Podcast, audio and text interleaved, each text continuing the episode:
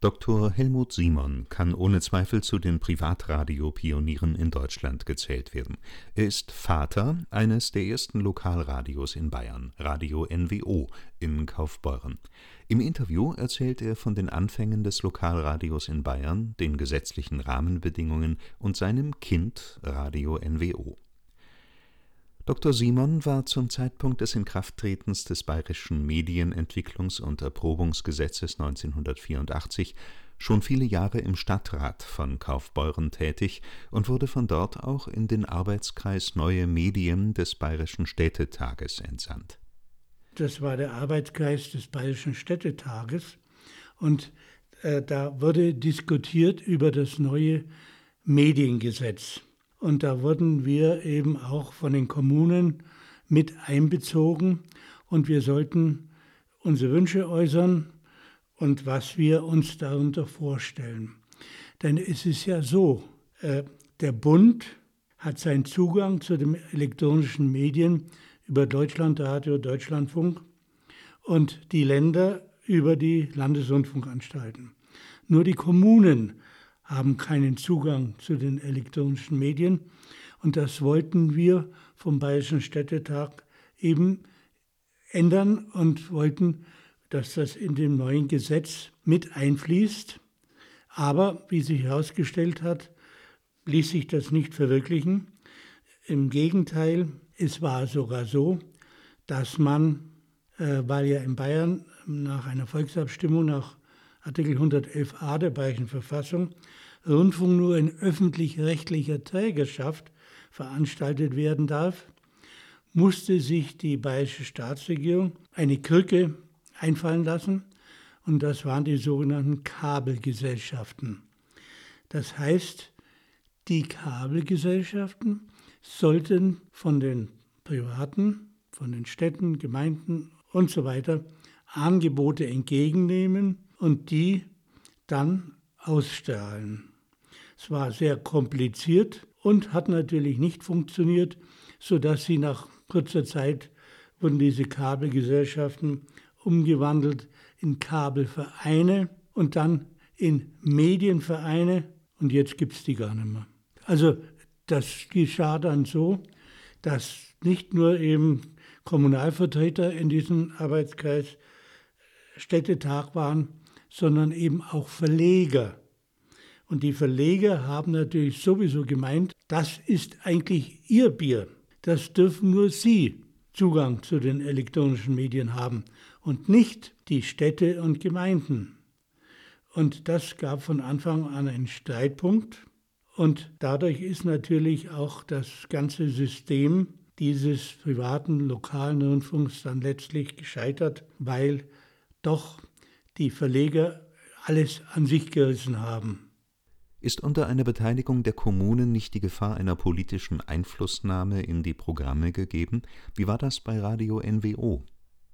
Nein, äh, es ist ja so, das mussten, musste ja im Medienerprobungsgesetz wurde das ja festgelegt und da musste alles, jedes Programm musste genehmigt werden von der Landeszentrale für neue Medien. Das war die Aufsichtsbehörde.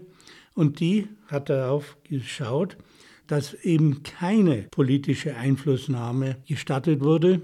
Und das war eine äh, sehr intensive Kontrolle. Ich war ja selber Mitglied im Verwaltungsrat der Landeszentrale für neue Medien für 17 Jahre. Und da war ich ja mit in diesem Gremium und da hatten uns jeder Anbieter seine Unterlagen zur Verfügung zu stellen und sein Programmschema. Und das wurde kontrolliert, ob es da irgendwelche politische Einflüsse gibt. Und das war nicht der Fall. Und es wäre auch äußerst schwierig gewesen, äh, in einem Rundfunkprogramm Politik unterzubringen, denn da hätten ja die Hörer weggeschaltet. Die wollen ja keine Politik hören, sondern es waren die drei Grundsätze Information, Bildung und Unterhaltung. Wobei es dadurch großen Streit gab, denn die Verleger meinten, Werbung sei Information, Nachrichten seien Bildung und Musik sei Unterhaltung. Punkt. Aber ambitionierte journalistische Sendungen wie wir das gemacht haben, haben die natürlich sich nicht leisten wollen und sie wollten natürlich keine Konkurrenz. Ein Verleger hat mir einmal gesagt, ihm ist das nur einmal passiert. Als die Anzeigenblätter auftauchten, die hat er nicht ernst genommen und dann haben die ihm doch einen riesigen Haufen Werbung weggenommen und die Leute haben das auch gelesen. Und das wollten sie eben nicht mehr, wenn das ist beim Radio passiert. Und deswegen gab es da eben von Anfang an großen Streit mit den Verlegern. Aber die haben dann den besseren Einfluss bei der Staatsregierung gehabt. Und jetzt ist das, man sieht es ja in der ganzen Landschaft, sind alles Verlegerradios. Wie überprüfte die Bayerische Landeszentrale für neue Medien, ob die Programmveranstalter die geforderten Auflagen und Lizenzbedingungen einhielten? Ja, wir mussten ja immer alles mitschneiden und dann wurde das, musste das eingeschickt werden und das wurde abgehört und kontrolliert. Regelmäßig, ja. Das war ein sehr aufwendiges Verfahren, wobei ich dann noch einflechten muss. Wir mussten ja auch diese berühmten GEMA-Listen führen und dann haben wir uns zusammengetan zum Verband Bayerischer Lokalrundfunk. Da war ich stellvertretender Vorsitzender. Und dann haben wir eben mal der GEMA gesagt, ja, jetzt würden wir euch gerne mal besuchen. Was macht ihr denn mit den ganzen Paketen, GEMA-Listen? Und da sind wir da hingefahren. Da haben die gesagt, die liegen im Keller, die haben wir noch gar nicht angeschaut. Da haben wir gesagt, ist das nicht eine Unverschämtheit, dass wir müssen da ich musste immer jemand abstellen, der die GEMA-Listen schreibt. Und die schauen die gar nicht an. Und wir hatten ja auch Komponisten dabei, die haben gesagt, sie haben nichts bekommen von der GEMA. Und dann haben wir eben gesagt, ja, dann verklagen wir die GEMA. Dann haben die gesagt, ah, dann einigen wir uns doch auf eine Pauschale. Wir mussten keine GEMA-Listen mehr schreiben und wir haben eine Pauschale bezahlt und damit war es das dann. Aber in Nordrhein-Westfalen war es ja ähnlich und da haben wir von der Landeszentrale mal die Kollegen äh, dort besucht und dann haben wir auch Radio NRW besucht und da sehe ich eine, die da noch GEMA-Listen schreibt. Das war ja schon fünf Jahre später. Dann habe ich gesagt, was, Sie schreiben noch GEMA-Listen? Ja, das müssen wir. Dann habe ich ihr das erzählt. Da hat die gesagt, ja, da muss der Geschäftsführer kommen. Und der war vielleicht wütend, dass Sie GEMA-Listen schreiben müssen und wir Bayern nicht. Bereits Ende 1983 sind Sie im Auftrag der Bayerischen Staatskanzlei in die Schweiz gereist. Welche Erfahrungen haben Sie dort gesammelt? Wir hatten ja Kontakte zu den Kollegen von den Privatradios in Südtirol oder in der Schweiz. Das konnte man ja hier, konnte man ja Radio Brenner empfangen, also frei. Und äh, in der Schweiz haben wir uns auch die Adressen besorgt von den Lokalradios, denn da war das so, da hat das Schweizer Parlament hat beschlossen, sogenannte Testradios zu genehmigen. Die wurden also vom Parlament genehmigt. Überall, also in Zürich, in Zug, in St. Gallen, in Schaffhausen, in Basel, in Bern. Da sind wir überall hingefahren, weil das hatte ich mit dem bayerischen Staatsregierung, der Staatskanzlei abgesprochen. Ich habe gesagt, wir wollen uns das anschauen, wie das dort zugeht. Das habe ich ja natürlich auch im Auftrag des Bayerischen Städtetages gemacht. Und dann habe ich eben einen Bericht geschrieben für die Staatskanzlei und habe das alles geschildert. Und da ist genau das rausgekommen, was es leider dann geworden ist. Ich habe gewarnt, dass man das wieder den Monopolverlegern überlässt. Aber so ist es gekommen, denn das haben die in der Schweiz geschickter gemacht. Da durften sich die Verleger nicht beteiligen. Und in Südtirol war es so, da war es, dass das rein private Firmen waren, aber keine Verleger. Nur in Bayern, da ist halt die Verflechtung zwischen Staatsregierung und Verleger eine ziemlich politisch innige wie verhielt es sich dann bei Radio NWO mit der Beteiligung von Verlagen? Nein, haben wir bewusst, bewusst, wir wollten ja. Wir hatten ja eine Monopolzeitung, die hat auch ein Radio gemacht, RTA. Und da wollten wir ja bewusst die Konkurrenz sein, also als Alternative. Weil wir fanden, es muss ja in einer Stadt nicht nur ein Medium geben, sondern es gibt auch mehrere Medien, die man eben nutzen kann und gerade durch die neuen Möglichkeiten.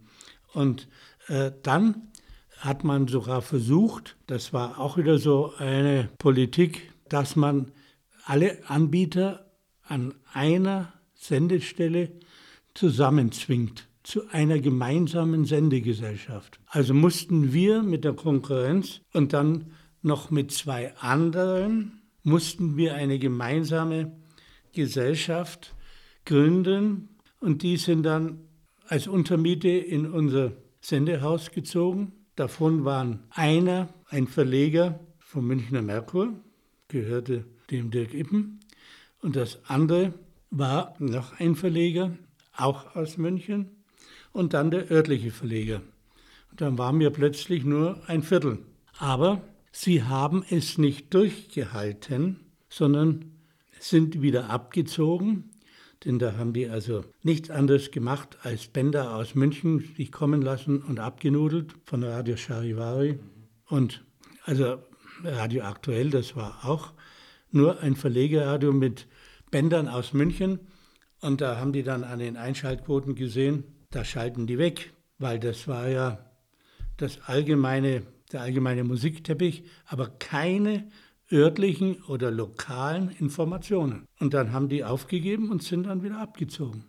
Radio NWO sendete ja zunächst nur im Kabelnetz. Nur im Kabel, ja. Das habe ich auch aus der Schweiz. Das hatten die dort auch.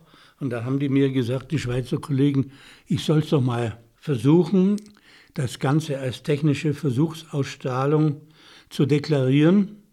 Und da ist die Staatsregierung darauf eingegangen und da haben wir drei äh, Versuchsausstrahlungen gemacht, jeweils von einer Woche. Und das war das erste Mal in ganz Bayern, dass es sowas gab. Das war noch vor dem Kabelpilotprojekt in München.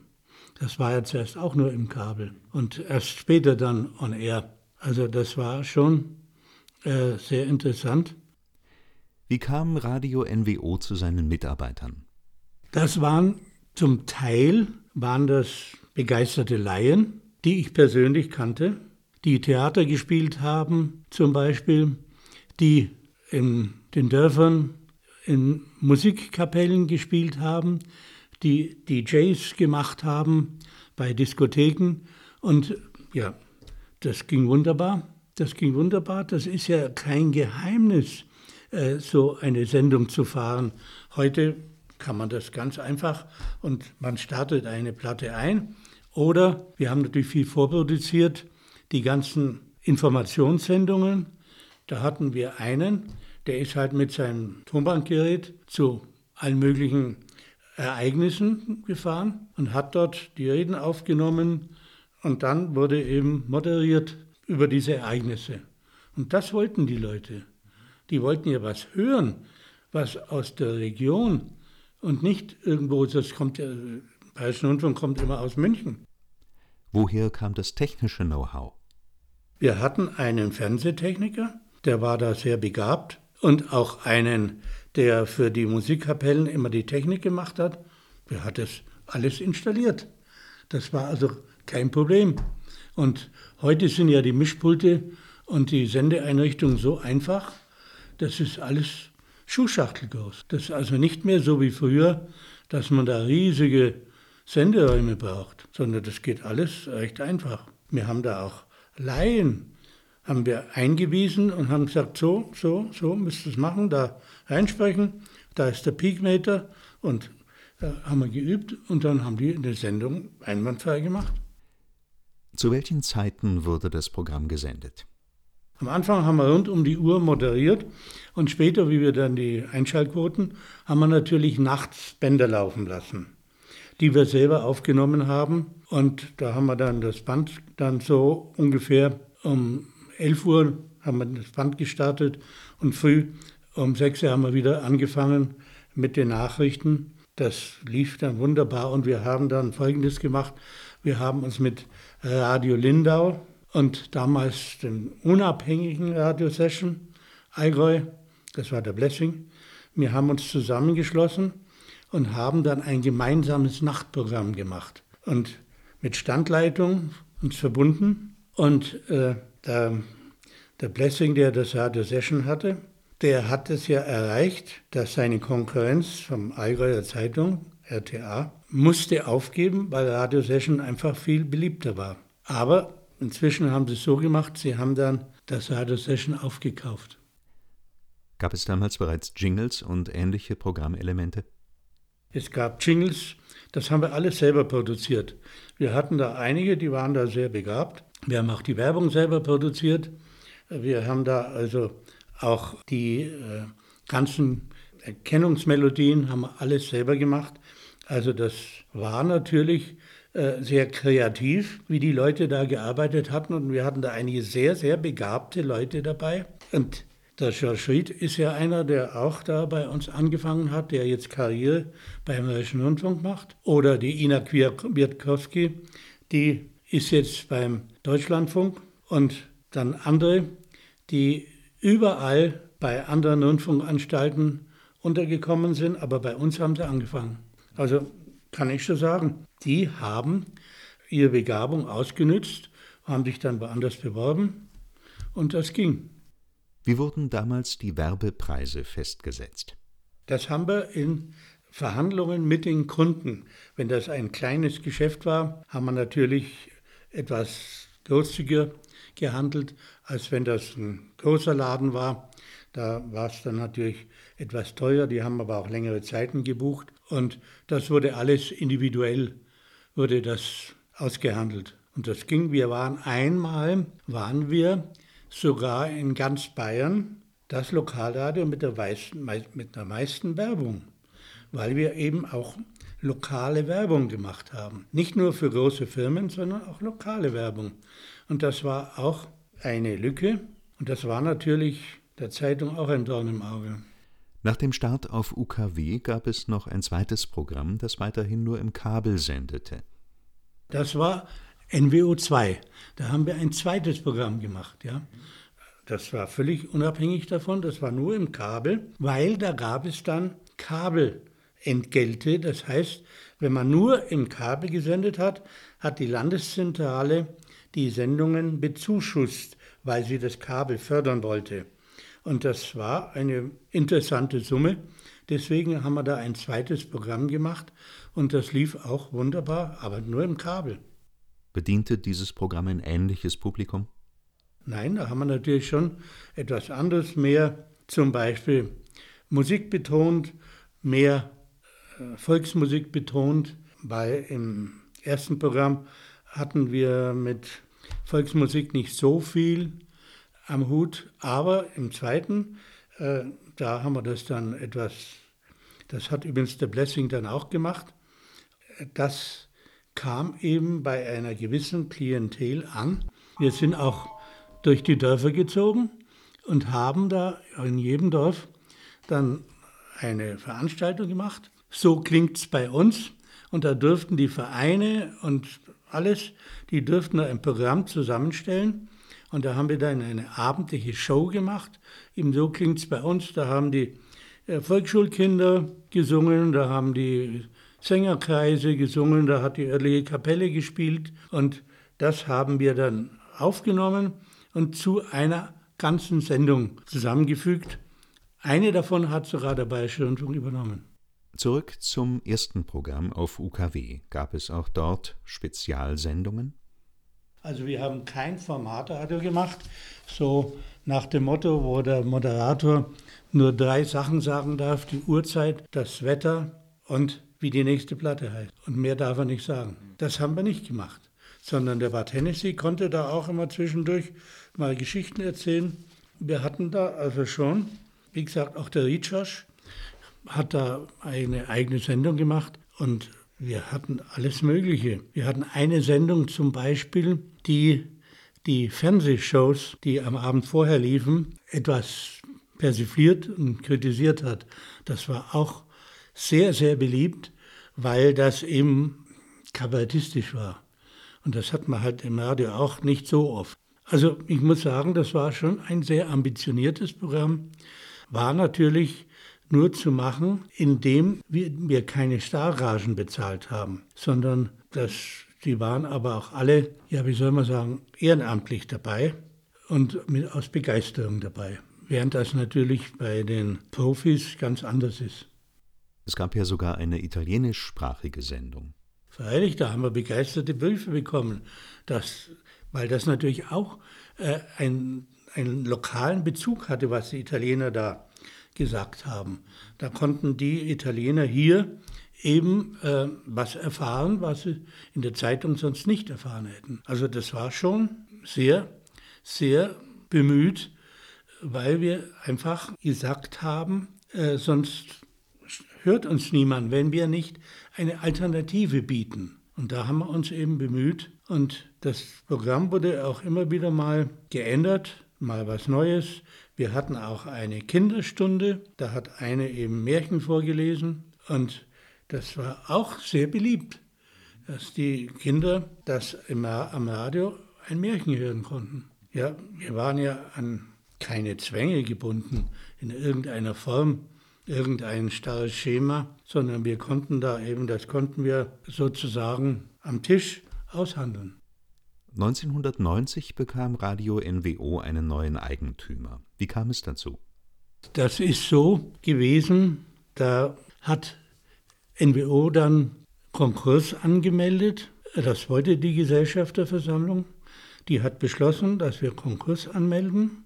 Und es gab einen, der hat schon gelauert im Hintergrund und hat das Ganze übernommen, sodass kein Tag Sendepause war, sondern der hatte das alles schon mit der Landeszentrale, also ich habe es ja dann erst später erfahren, haben die alles hinter meinem Rücken, haben die das schon ausgekungelt, weil ich hatte natürlich einen Hauptfehler. Ich war bei der SPD.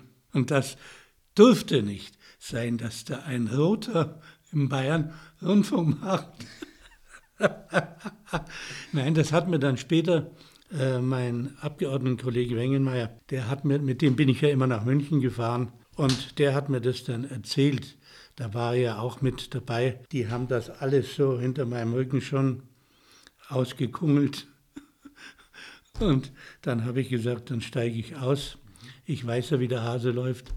Und dann wurde das übernommen von einem CSU-Mann. Und nach ein paar Jahren ging das durch mehrere Hände, mal ein Kirchenverlag in Augsburg und so weiter, bis es dann zum Schluss doch bei der Zeitung gelandet ist.